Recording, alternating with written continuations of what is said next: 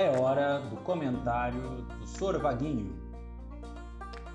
Explicações e soluções de dúvidas sobre os conteúdos estudados durante a semana nas aulas de Geografia.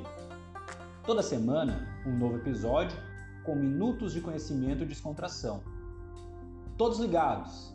Afinal, sabemos que a geografia é a razão de existir de todas as ciências, né?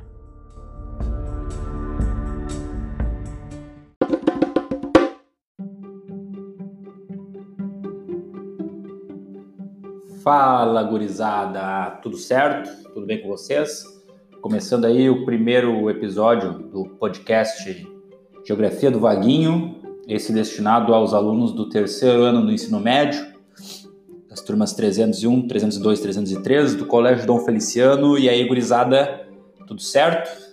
Quero dizer que eu tô com saudade, tô com saudade de toda aquela interação, aquela animação, sempre quando o professor entra na aula, aquela participação contagiante, aquela coisa que nos motiva.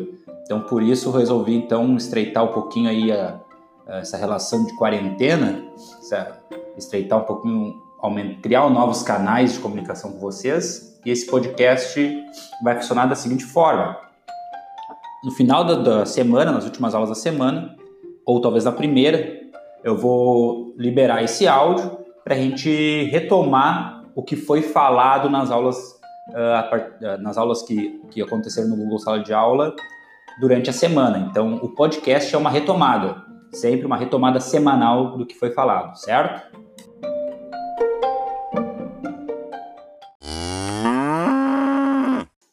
Então, começando os comentários sobre a atividade, sobre a velha ordem mundial, né? E eu fiz a pergunta ali que pedi para que vocês interagissem que era assim: Você acredita que o mundo está se encaminhando para uma ordem semelhante à que existiu entre 45 e 1989, 91? E quais elementos te levam a acreditar nisso? No sim ou no não? Então tiveram várias respostas aqui, dizendo sim, dizendo não, muitas uh, teorias aí criadas por vocês. Eu quero dizer que eu estou orgulhoso dos que se manifestaram, todas respostas bem, uh, de certa forma, embasadas, bem articuladas, trouxeram elementos condizentes com a realidade. Deu para ver que não foi uma coisa simplesmente assim, ah, eu peguei e escrevi qualquer coisa que estava na minha cabeça. Né? Claro que alguns mais sucintos, outros mais. Uh, né, se, se alongaram mais na resposta, mas no geral foram todas muito boas. Eu li das três turmas e fiz algumas anotações aqui. Né? O que, que a gente tem para quem respondeu sim? De coisas que nos fazem lembrar o, o mundo bipolar. Nós temos uma crescente de um discurso do anticomunismo, né? Que isso é uma tática do macartismo. McCarthy era um senador dos Estados Unidos ali na década de 50 que fazia uma perseguição a todo mundo que poderia ser comunista lá nos Estados Unidos. Né? Ou seja, todo mundo que não fosse um conservadorzão era tido como comunista naquele período. E hoje estamos caminhando para uma coisa parecida com isso certo? A nível local, aqui pensando em Brasil, mas a nível uh, mundial também, tá? Então a gente poderia chamar que hoje a gente vive um momento de neomacartismo. A gente consegue perceber isso relação, nas relações políticas através, por exemplo, da eleição lá do, da, das prévias do Partido Democrata nos Estados Unidos. Hoje nós temos o candidato Bernie Sanders, que ele se, se caracteriza como um socialista democrático, né? Uh, e ele é atacado severamente pela mídia e pelos seus oponentes do, do próprio Partido Democrata dos Estados Unidos, né, falando que, meu Deus, como pode falar em socialismo, como pode defender Cuba, como pode defender a União Soviética, isso, aquilo, sendo que não é exatamente isso que ele faz, né? Ele se coloca contra os regimes totalitários, né? Ele fala, deixa bem claro que ele é um socialista democrático, mas ele defende, tem uma lógica marxista no discurso dele, certo? Claro que o marxismo adaptado, século XXI, o marxismo adaptado para uma, né, uma democracia, ele, ele critica bastante ali o sistema atual do capitalismo liberal dos Estados Unidos, né, que é, seria um liberal entre aspas. Enfim, daí nos leva também a uma outra questão ali que foi citado sobre social-democracia, né? O uh, que, que é social-democracia, pessoal? É o socialismo democrático. Então, Bernie Sanders apesar de se dizer, um, né, ele, na verdade ele não se diz socialista, se diz um socialista democrático, o que que faz ele um socialista que aceita as regras do jogo democrático, né? Então, pensa qualquer partido, pessoal, assim, ó, qualquer partido político que se diz socialista ou comunista, anticapitalista, enfim, mas esse partido ele tenta ascender ao poder, né, seja legislativo, executivo, enfim, mas ele, ele, participa do jogo democrático, participa das eleições, ele é um social-democrata, ele é um partido socialista que está seguindo os ritos democráticos da democracia burguesa, papapá, certo? Então, o partido que ele, hoje em dia, os partidos que seriam socialistas de verdade são aqueles partidos revolucionários, aqueles que nem sequer participam uh, das eleições, certo? Então, se tu, não importa qual, pode ser um partido mais de esquerda possível ali, ó, ele tá, ele participa de eleições e tal, ele pode, claro, fazer isso com um mecanismo de propaganda dos seus ideais, mas enfim, mas ele, ele usa do, do meio democrático para acender o poder, ele respeita as regras do jogo democrático, ele é um partido social-democrata. Claro que a gente, se pegar aqui né, no Brasil, os partidos, às vezes, que tem social-democrata no nome, eles não são sociais-democratas na prática, eles são partidos, às vezes, liberais, às vezes conservadores, assim como o próprio uh, expressão progressista, né, que aqui no Brasil é adotada por partidos conservadores, mas que seria também relacionado aos sociais-democratas, como o Bernie Sanders. Tá? Agora, quando fala em relação de bipolaridade, estamos falando de ter dois polos de poder. Não necessariamente duas ideologias distintas, mas dois tão distintas assim como era o caso na época lá da Guerra Fria, de ter o socialismo soviético e o capitalismo dos Estados Unidos, mas tu ter dois polos de poder incontestáveis e que eles influenciam, criam uma área de influência direta entre eles. Então, para quem fala ali, sim, citou geralmente o crescimento da China, a, a, oposição da China em relação aos Estados Unidos, ou outros, em outros casos, a oposição da Rússia. Então, basicamente ficou centralizado aí, Rússia e China. A China, muito mais uma questão econômica, quem citou a China, né? China hoje ele é o, o país que tem maior crescimento econômico. Uh, claro que hoje, pegar o ano passado, não foi o país que mais cresceu economicamente, mas pegar nas últimas décadas, é o país que teve uma, um crescimento econômico muito acima da média mundial, muito acima da média dos Estados Unidos. Então, ele tem crescido bastante e nos próximos anos a previsão é que ultrapasse o PIB americano, norte-americano, né, estadunidense. Agora, uh, a Rússia, ela apesar de ter na questão econômica ali um crescimento muito mais modesto, ela teve um, apresentou um crescimento forte, né, retomou de certa forma uma liderança do campo militar. Vamos lembrar que desses três países, os três países fazem parte do Conselho de Segurança da ONU, eles são membros permanentes do Conselho de Segurança da ONU. Os três países eles têm armamentos nucleares, né? A Rússia inclusive tem mais ogivas do que os Estados Unidos, certo? E aí que tem, que tem essa relação. Mundo bipolar hoje, daí tu pensa, tem três potências então a gente está falando. Não seria bipolar. E por fora, a gente tem ali ó, muito forte a presença da União Europeia. Né? O Japão é uma potência que não tem né, tão imperialista assim como, como a visão dos Estados Unidos, China e Rússia. E aí é outra coisa importante de se falar, né, do imperialismo. Ah, porque os Estados Unidos é imperialista, a China não é. E a Rússia não é. Cada um é imperialista da sua forma, na verdade. A Rússia ela intervém muito fortemente ali na região do Cáucaso, nessa parte da Chechênia, Geórgia, Ossétia, Sul. E em 2014 não podemos esquecer que ela anexou ao seu território a região da Crimeia, que pertencia à Ucrânia, claro que é uma questão bem complexa ali, não, não é assim um podcast de, de alguns minutos que se resolve esclarecer esse assunto, mas a gente tem que entender que mesmo toda a comunidade internacional, quase toda, não reconhecendo essa anexação da Crimeia por parte da Rússia, né? A Rússia nem aí, certo? Então anexou e, e é quem efetivamente está comandando aquela região. Tá bom? Já a segunda atividade da semana eu perguntei ali, depois de, de dar três links para vocês, né, sobre essa situação Rússia e China e Estados Unidos, hoje, inclusive o título é A Nova Guerra Fria, eu perguntei, Na ordem mundial atual, a Rússia e a China cumprem o mesmo papel?